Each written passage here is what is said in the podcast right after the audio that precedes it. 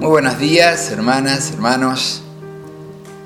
Saben que entre los mails que me han ido mandando, algunos como los de María y Pablo hacen referencia a nuestra relación con los difuntos, que es tan importante en nuestra fe y que cobra una dimensión especial en estos tiempos, que lamentablemente hay gente que muere sin siquiera poder estar acompañada.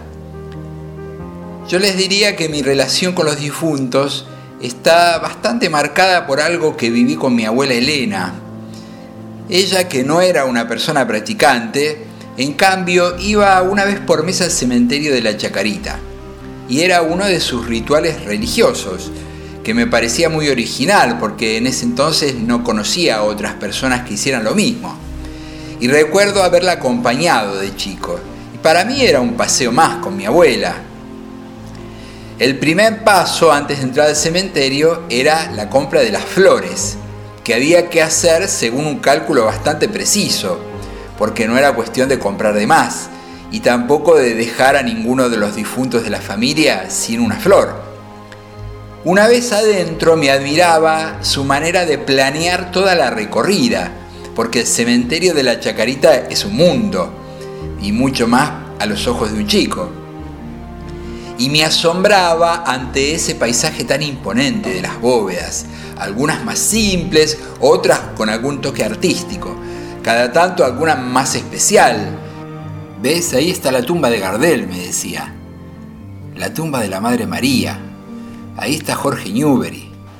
Pero estaba claro que esa era una zona para gente famosa o familias ricas, así que era un lugar más bien de paso, de ahí íbamos para los pabellones de nichos, que por si nunca fueron, les cuento que hay algunos que están sobre el nivel, incluso subiendo escaleras, y otros en cambio están en unos subsuelos llenos de galerías, con pasillos y pasillos y filas y filas de nichos.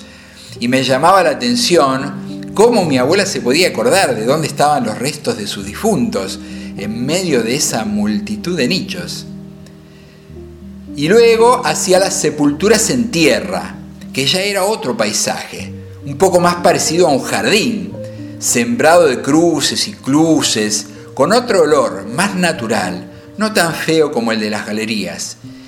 Y solo me dejaba una sensación un poco extraña, una zona en la que se veían sepulturas más pequeñas, que eran de chicos que habían muerto.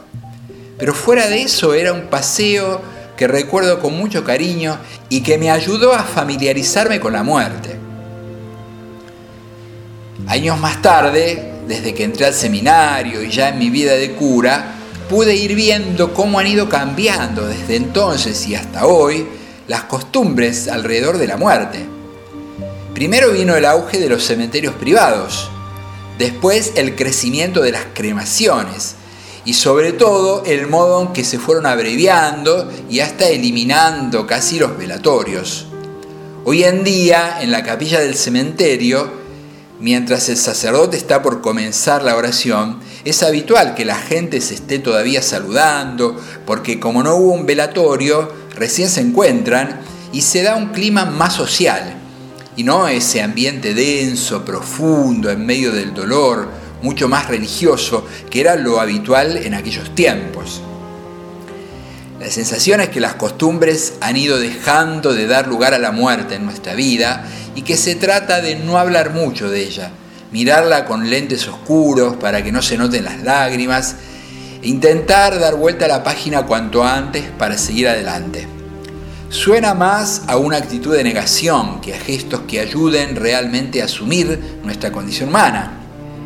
Hablar de la muerte no debería ponernos mal. Recordar con amor a los difuntos, en cambio, debería ayudarnos a ver cada día, aun con sus dificultades, como un nuevo regalo de Dios para agradecer y valorar.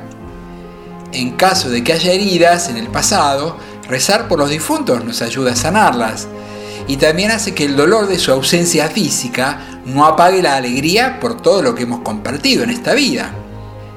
Que tengan un buen día y que sigan andando junto a Jesús hasta que podamos alcanzar con nuestros difuntos esa alegría verdadera, la que Él nos promete y que ya nada nos podrá quitar.